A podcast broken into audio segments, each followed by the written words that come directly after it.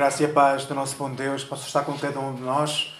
Em nome da Igreja, duas boas-vindas a todos. Que privilégio é podermos estar juntos, uh, escutarmos a palavra de Deus, escutarmos o nosso coração no louvor, os nossos sentimentos na adoração. Peço que olhem para o folheto de domingo. Esta semana há coisas importantes que devem colocar nas agendas. No próximo sábado vamos ter o lançamento do CD da Paula Navarro às 20 horas, por isso sábado venham uh, para celebrar uh, o nome do Senhor uh, com este lançamento deste CD evangélico. No dia 27 vamos ter o culto de jovens, no domingo que vem, culto de jovens. E coloquem na vossa agenda o dia 10 de dezembro, que vamos ter a Assembleia Geral da Igreja. Olhem para o folheto, só vos estou a lançar algumas datas para poderem olhar para o folheto e para colocarem na vossa agenda alguns dias, alguns dias importantes. Segundo o portal Pordata, em 2018 nós já tínhamos visto estas estatísticas noutro contexto. Haviam em Portugal 460 mil agregados familiares em que só um dos pais vivia com os filhos. 460 mil agregados familiares onde os filhos vivem apenas com um único dos pais. E destes 400 mil agregados eram compostos ou são compostos exclusivamente pelos filhos com as suas mães. No mundo em que há cada vez mais dificuldade em interpretar a sexualidade e o relacionamento entre homens e mulheres. Há milhares de crianças que nascem em lares onde um dos progenitores não está presente. Então, quando crescem, à medida que vão crescendo e começam a olhar para Deus, passam a ter algumas dificuldades para compreender uma plenitude de um amor que nunca conseguiram experimentar na mais ínfima parte, porque parte desse amor de um dos progenitores não esteve presente. Ouça, não estou sequer a falar neste momento do que é uma visão bíblica de família, mas de como os adultos se demitiram das suas funções primordiais dentro dos lares, de agirem, de agirem como pais e como mães. E quando isto acontece, quando em favor de uma procura, uma busca incessante do prazer pessoal, do conforto pessoal, quando isso acontece, tudo o resto é afetado. Marido, mulher, filhos, amizades, missão, o próprio Deus ficam em segundo plano. Mas isso também significa que os próprios pais e mães perdem parte de si mesmo porque deixam de desempenhar uma função para a qual tinham sido chamados, de serem pais e de serem mães. Porém, Deus não deixa de nos amar profundamente como um pai amoroso. Hoje, ao iniciar este momento de reflexão sobre a palavra, gostava que orássemos por todos os lares desfeitos. Pelos filhos, pelas filhas que vivem sem um dos pais para serem amados. Mas também quero orar por todos os filhos e filhas que vivem a noção do pai ou mãe completamente distorcidos porque nasceram em lares onde há violência ou houve violência, onde houve exigências sem limites, houve agressões físicas, sexuais, onde houve a completa ausência dos progenitores. Hoje quero orar convosco pelos milhares de crianças que nascem em lares disfuncionais. Porque quando eles crescem, nós, sociedade, pedimos-lhes que eles sejam funcionais. Vamos orar.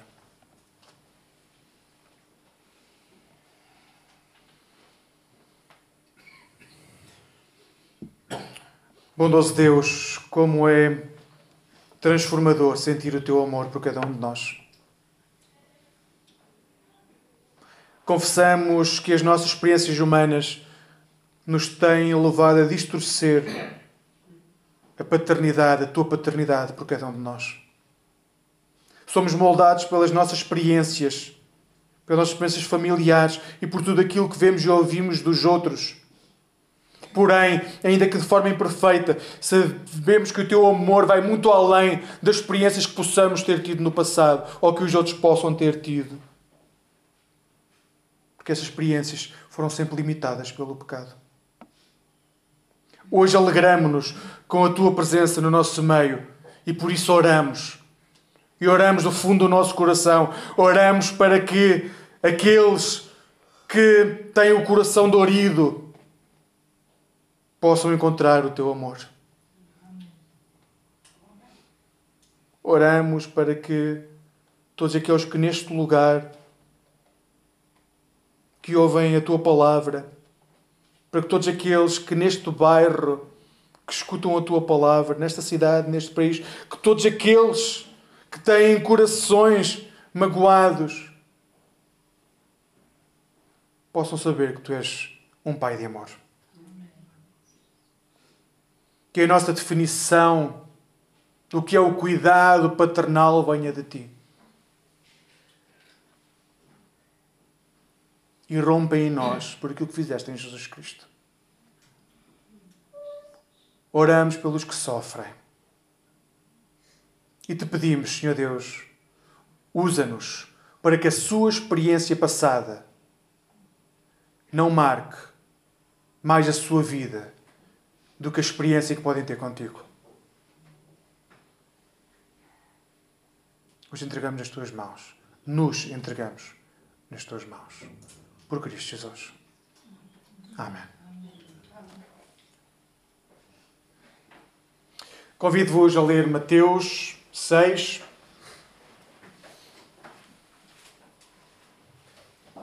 Versículos 9 a 13. Hoje vamos ler a oração do Pai Nosso, mas vamos focar-nos só no versículo 9. Portanto, vós orareis assim: Pai Nosso que estais nos céus, santificado seja o teu nome, venha o teu reino, faça-se a tua vontade, assim na terra como no céu.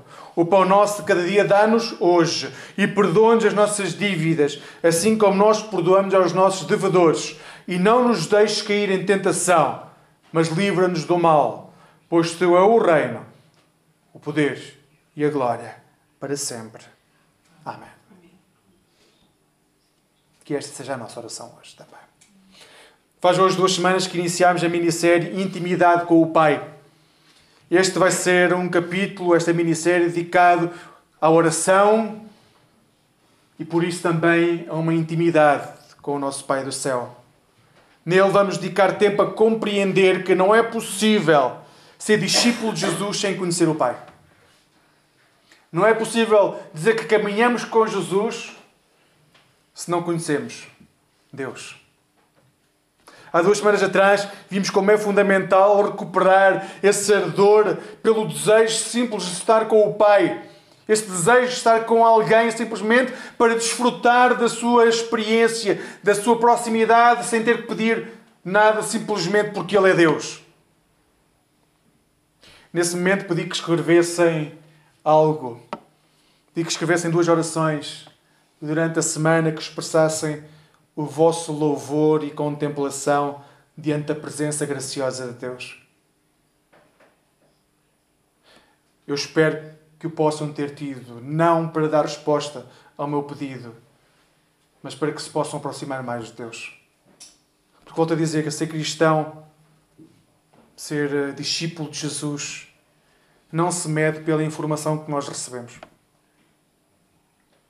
Não é pela quantidade de informação que nós levamos a um domingo, ou pelos livros que lemos, ou pela quantidade de vezes que lemos a Bíblia, que isso vai fazer com que sejamos melhores cristãos, melhores discípulos de Jesus. Ser discípulo de Jesus requer intimidade com o Pai. Requer momentos em que estamos a sós com Deus. É por isso que vos exorto é que se não o fizeram, que o possam fazer. Tenham um tempo de intimidade com o Pai. Estamos numa série sobre o Sermão do Monte que é verdadeiramente prática. Como viver o nosso cristianismo no nosso dia a dia. Não é a partir do momento que entramos dentro da igreja, como podemos viver nós o cristianismo no nosso dia a dia. Ter instrumentos musicais novos é excepcional. Ter eh, ecrãs novos é uma benção. Mas nada disso fará qualquer diferença se cada um de nós não conseguir tirar tempo para estar, para estar junto do Pai em oração. São distrações. Se não conseguimos estar aos pés de Jesus, em intimidade com o nosso Pai do céu, tudo aquilo que possamos ter na nossa campo de visão, não passam distrações. Hoje vamos focar-nos no versículo 9. Pai do céu, Pai nosso, peço desculpa que estás no céu, santificado seja o teu nome. Que este possa ser o momento em que regressamos, cada um de nós, à casa do Pai. Muitas vezes não temos intimidade com o Pai porque estamos afastados da casa do Pai. Temos vergonha de voltar, de pedir perdão e de mostrar quem realmente somos. Henry Nouwen escreveu um livro cujo aconselho a ler sobre a parábola do filho pródigo, que tem por base um quadro de Rembrandt. E o, o, a pintura de Rembrandt é o retorno do filho pródigo. E no livro ele escreve: Se olhar para Deus como um proprietário qualquer, um pai que quer tirar de mim o máximo e com custos mínimos. Não posso deixar de sentir ciúmes, amargura e rancor contra, todo, contra os outros companheiros de trabalho, irmãos e irmãs.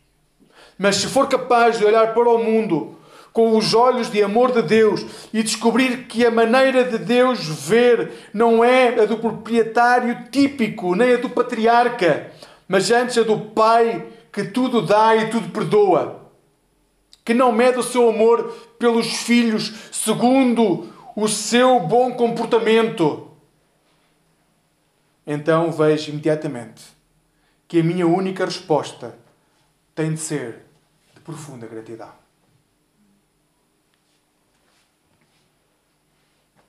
Este é o quadro de Rembrandt e nele somos confrontados com a nossa miséria. Miséria humana Desespero total de quem volta a casa sem nada. Um pé calçado e outro descalço. Mas também a segurança e o amor de um pai que está sempre à porta para nos acolher. Ontem, o meu filho de 5 anos, o Rafael, estava a ser criança, o que é normal quando tem 5 anos. E, e por vezes quando somos crianças, fazemos coisas que não deveríamos fazer. E nós adultos também compreendemos isso, porque também fazemos muito isso. Uh, bem, no meio de, uma sequência de pequenas coisas que ele foi fazendo e que foram tocando nos nervos, houve um momento em que ele começou a chorar porque eu ralhei com ele. E então ele foi contar à mãe que estava a chorar porque uh, o papá não gostava dele. Quando eu o chamei, disse-lhe: Sabes, Rafael, por vezes eu ralho contigo porque fazes alguma coisa que eu te disse para tu não fazeres. Mas nunca deixo de te amar. Mesmo quando fazes coisas que o papai não gosta, o pai nunca deixa de te amar. O Deus que encontro na Bíblia diz exatamente o mesmo a cada um de nós. Todos nós fazemos coisas que Deus não aprova e que Deus não gosta. Todos nós. E por isso vai haver momentos em que Deus vai abrir os céus, vai fazer ouvir a sua voz contra nós. Pode haver momentos, inclusivamente, que Deus pode levantar a sua mão para nos castigar, mas Ele nunca vai deixar de nos amar. O seu amor não está à uhum. condição sobre cada um de nós. E no dia em que regressamos a casa para o abraçar, como o Rafael fez comigo, Ele não irá negar nenhum de nós. A questão é: sabemos nós disso? Brennan Manning, ao falar sobre o nosso Pai, escreve: Se tomasses o amor de todas as melhores mães e todos os melhores pais que viveram no curso da história humana, toda a sua bondade, toda a sua paciência, fidelidade, sabedoria, ternura, força e todo o amor e reunisses todas essas qualidades numa única pessoa, o amor dessa pessoa seria apenas uma pálida sombra do amor e da misericórdia presentes no coração de Deus, Pai, direcionado para ti e para mim neste momento. Volto a perguntar: sabemos nós isso? Compreendemos a imensidão do amor que nos é dado em Cristo Jesus. Uma das principais razões que levam os cristãos a não saberem se Deus os ouve reside no facto dos cristãos terem perdido a noção que Deus é Pai. Pai Celestial que ama profundamente cada um de nós em Cristo Jesus. E que em Cristo Jesus nós fomos trazidos para um patamar de intimidade com Deus que não é negociável. Não é condicional. Hoje não somos visitas na casa do Pai. Não vamos lá simplesmente tomar um café e saímos. Nós somos coerdeiros das promessas de Deus em Cristo Jesus. O teólogo Joaquim Jeremias escreveu Abba, como forma de se dirigir a Deus, é ipsissima voz, vox, ou seja, a expressão original e autêntica de Jesus. Somos confrontados com algo novo e estonteante. Aí reside a grande novidade do Evangelho. No termo Abba. Ou seja, Jesus não reteve para si a intimidade que tinha com o Pai Nele, Ele deu-nos a conhecer onde pode chegar a nossa intimidade com o Pai. E Jesus mostrou que essa intimidade profunda que Ele viveu com o Pai, esse amor sem limites, é a experiência que cada um de nós pode viver durante toda uma vida. Simplesmente voltarmos para casa.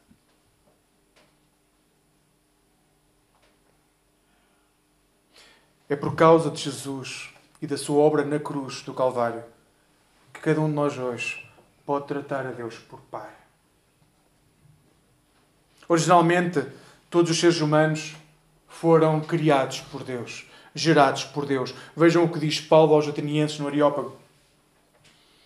Deus não está longe de cada um de nós, porque nele vivemos e nos movemos e existimos como também alguns dos vossos poetas disseram, pois somos também sua geração.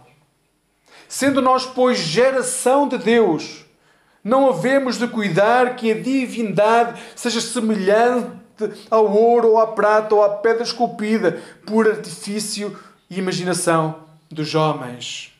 Ou seja, toda a humanidade é geração de Deus. Até os filósofos atenienses gregos sabiam disso. É em Deus que todos os seres humanos vivem, existem. Seja em Portugal, na Grécia, no Brasil, na Nova Zelândia, do outro lado do mundo. Todos existimos em Deus. Todos, nesse sentido, somos filhos de Deus. Porque sem Deus, nada do que existe existiria. Não há possibilidade de haver o que quer que fosse se Deus não existisse. Porém, o pecado entrou no mundo e contaminou essa relação, essa intimidade com o Pai. Nesse sentido, muito real, o pecado levou-nos a afastar-nos da paternidade de Deus. O pecado fez com que nós nos afastássemos da casa do Pai. Procurássemos outras soluções. Procurássemos outros caminhos. Nós afastámos. Nós decidimos seguir um caminho para longe da casa do Pai. Os seres humanos, em seu estado natural, entraram em rebelião com Deus. E quando o ser humano chega a este ponto, a sua vida já não é regida pelos valores do reino. A sua vida passa a ser regida por outros valores, pela sua vontade, pelo seu desejo. Então, por um lado, passamos a odiar os valores do reino, porque eles vão contra aquilo que nós queremos. Por outro lado, tentamos arranjar desculpas para seguirmos esse caminho. Escutem o que Deus, o que Jesus diz aos judeus. Escutem com um coração quebrantado diante de Deus, porque aquilo que é dito aos judeus é dito a nós hoje também. Em João no capítulo 8. Se Deus fosse de facto vosso Pai, volto a dizer, se Deus fosse de facto vosso Pai, certamente me havias de amar. Porque eu vim de Deus e aqui estou, pois não vim de mim mesmo, mas Ele me enviou. Qual a razão porque não compreendeis a minha linguagem? É porque sois incapazes de ouvir a minha palavra. Vós sois do diabo, que é o vosso pai. E quereis satisfazer-lhes os desejos. Ele foi homicida desde o princípio e jamais se firmou na verdade, porque nele não há verdade. Ou seja, por um lado, Deus criou tudo aquilo que existe aquilo que vemos e aquilo que não vemos, as coisas visíveis e as invisíveis. E somente nele existimos, somos gerados porque ele existe. E se a nossa vida existe é porque ele criou. Nós existimos devido à sua graça, ao seu profundo amor e misericórdia, que do nada fez que existisse um sistema complexo onde a vida pode existir Porém, devido ao pecado que entrou no mundo e corroeu esta intimidade que nós tínhamos com o Pai, devido a esse pecado, cada ser humano decidiu afastar-se de Deus. E ao afastar-se de Deus, procurou a sua vontade e escolheu outro Pai. Com outros valores. A que nós chamamos Satanás.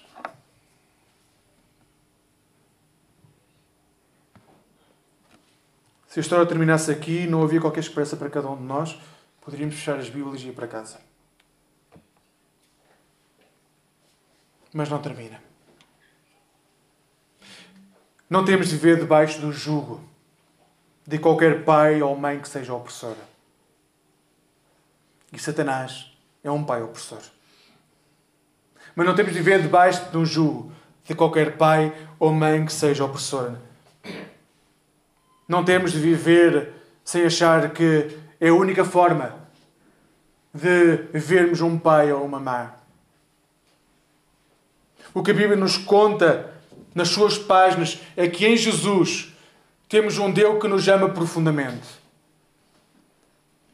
Este vínculo chega até nós unicamente através de Cristo. E por isso nós temos que nos aproximar de Cristo, porque temos que conhecer qual a intimidade que Cristo teve com o Pai, para saber qual a intimidade que cada um de nós pode ter com o Pai. Quando passamos a crer que Jesus é o Cristo, o Filho do Deus vivo, o nosso Senhor e Salvador, também passamos a saber que pertencemos à família de Deus. Como lemos em João 1,12 mas a todos os que receberam, deu-lhes o poder de serem feitos filhos de Deus. A saber, aos que creem no seu nome. Cada um de nós pertence à família de Deus.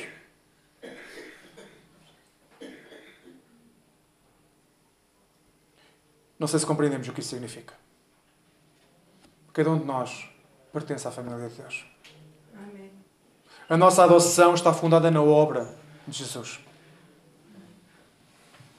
naquilo que Ele fez na cruz do Calvário. E porque estamos em Jesus e que podemos unicamente, é porque estamos em Jesus que podemos chamar de Deus de Pai. Nessa intimidade restaurada, nós passamos a reconhecer que o nosso Pai tem uma vida plena para nos dar. Romanos 8, 15 diz-nos: Mas a todos, peço desculpa, porque não recebeste, eu não passei, não é esse o texto, porque não recebeste o espírito de escravidão para viverdes outra vez atemorizados, mas recebeste o espírito de adoção, baseado no qual clamamos Abba, Pai. Não recebemos espírito de escravidão, já não somos escravos do pecado. Não temos de viver com temor. Nós recebemos o espírito de adoção e é por isso que podemos clamar Abba, Pai. Não temos de continuar a viver com medo. Seja qual for o nosso passado, seja qual for a nossa relação familiar que nos moldou, não temos de viver com medo. Podemos ter um pai ou uma mãe neste mundo que foram tudo aquilo que nós achamos que não devia ter sido um pai e uma mãe. Não temos de viver à sombra desse passado.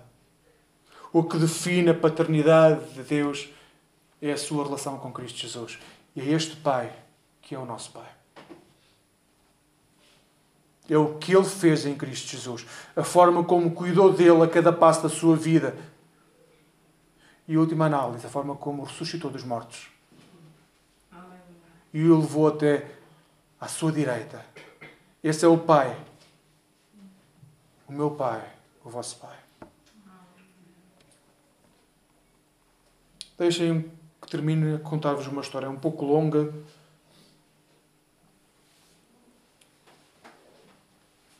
Brennan Manning é um padre, era um padre, já morreu, laicizado e tem um livro que se intitula O Anseio Furioso de Deus. Ele contou uma história que gostava de contar também. Desde que mudei para Nova Orleans, envolvi-me intensamente numa, na única colónia de leprosos dos Estados Unidos. Encontra-se em Carlville, no Louisiana, a cerca de 32 km a sudoeste de Baton Rouge. Já estive lá muitas e muitas vezes. Vou de quarto em quarto visitando os leprosos, vítimas do mal de Ansan.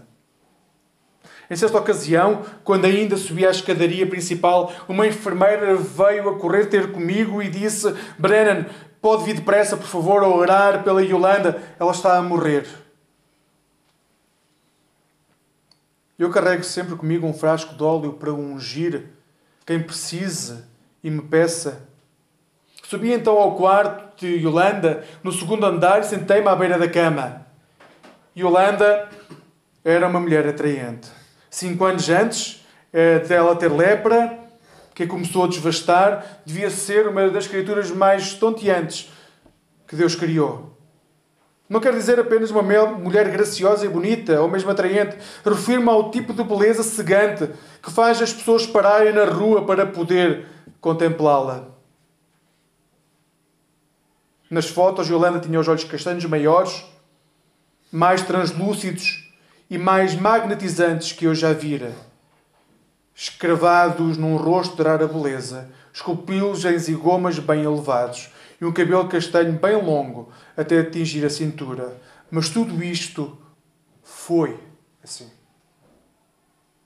Agora tem o nariz pressionado entre as faces, a sua boca está severamente contorcida, as suas orelhas estão dilaceradas, ele não tem nenhum dedo ou nenhum, em nenhuma das mãos, apenas dois pequenos cotos. Um dos principais, dos primeiros efeitos da lepra é perder toda a sensibilidade nas extremidades do corpo, dedos dos pés e das mãos. Um leproso pode pousar a mão sobre um fogão quente em chamas e não sentir absolutamente nada. Isso muitas vezes causa gangrenas e exige que o membro seja por fim amputado.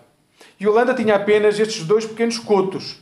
Dois anos antes, o seu marido divorciou-se dela por causa do estigma social associado à lepra e tinha proibido os seus dois filhos, rapazes de 14 e 16 anos, de visitar a mãe. O pai, o pai era alcoólico.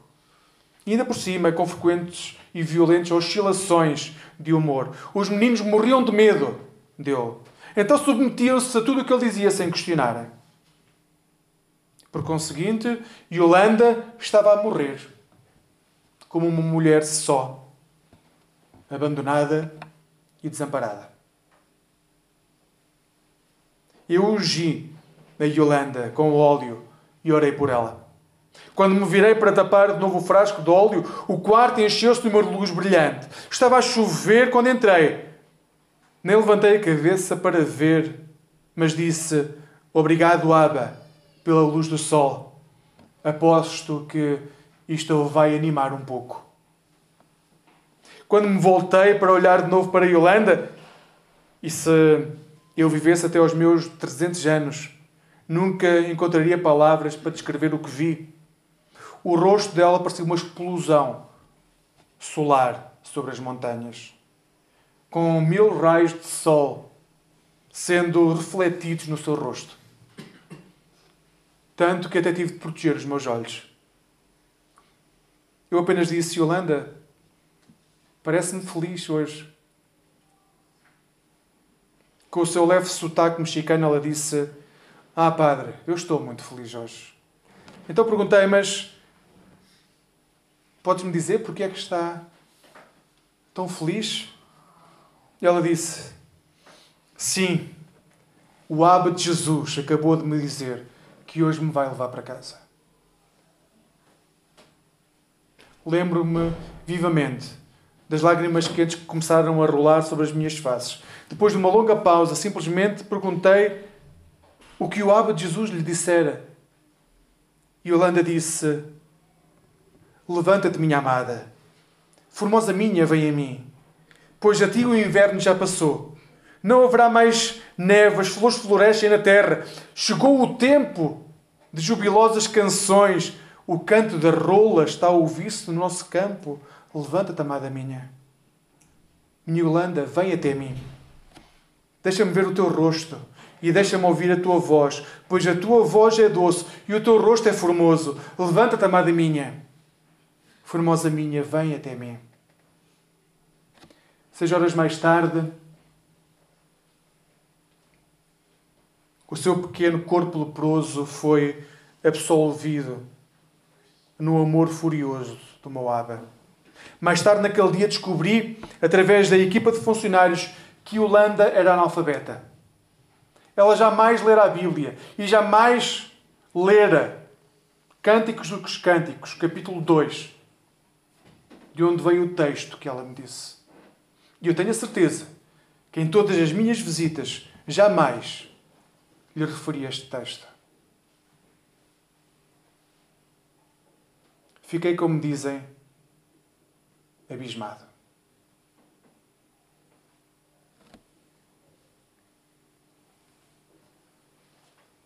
Meu irmão e minha irmã, por causa do nosso pecado, nós não merecemos o amor incondicional de Deus. Mas o Pai a quem nos dirigimos em oração está cheio de graça e cheio de amor. Ele ama-nos como seus filhos. E a cada um de nós, Ele continua a chamar para podermos voltar de novo para a sua casa. Que cada um de nós possa, tal como Yolanda, estar feliz, porque aqui e agora já podemos estar na casa do Pai. Que hoje possamos descobrir a alegria de saber que Deus, o Deus que nós conhecemos em Jesus, está de braços abertos para nos acolher. Independentemente do nosso passado, do nosso estado físico, daquilo que nós somos. Deus ama-nos profundamente. No dia em que nós descobrimos o quanto Deus nos ama, quando dobrarmos o nosso joelho em oração, vamos compreender o que é intimidade com o Pai. Que nesta caminhada como igreja possamos descobrir o seu amor, a sua presença e a sua chamada. Amém. Vamos ficar de pé, vamos orar.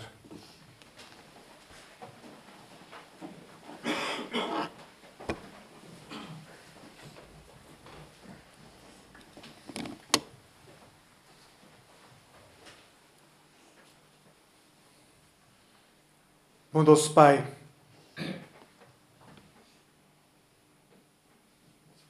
Graças te damos.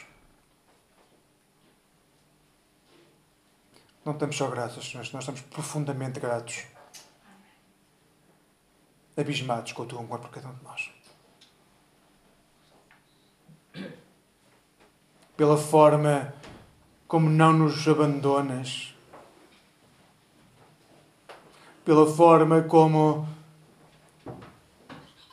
caminhas ao nosso lado, mesmo quando nós não te vemos. Estás sempre disposto para nos abraçar com um amor profundo, transformador. Tantas vezes nos aproximamos de ti com tantas barreiras, com tantas perguntas, com tantas dúvidas sobre quem somos, o que fazer, que nos esquecemos de desfrutar da tua presença.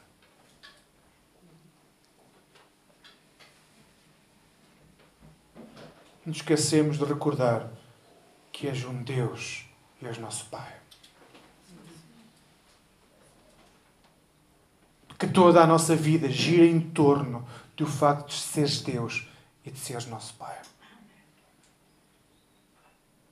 Que não há nada que nós possamos fazer para que tu não nos ames.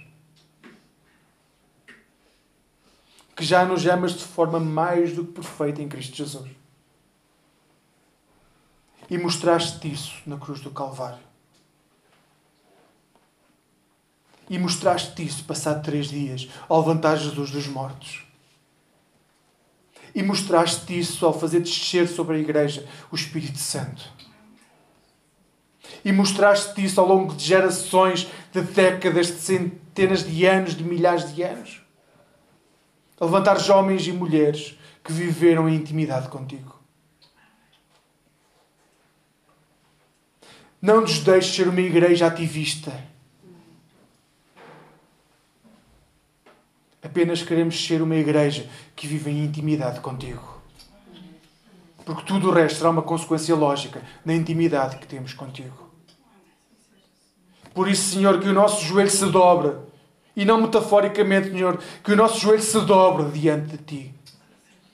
Para que a nossa cabeça possa repousar no Teu colo.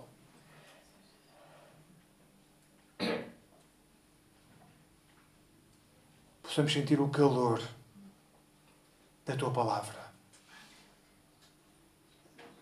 A segurança do Teu abraço. E possamos proclamar que nunca estamos sós. Nunca estaremos sós.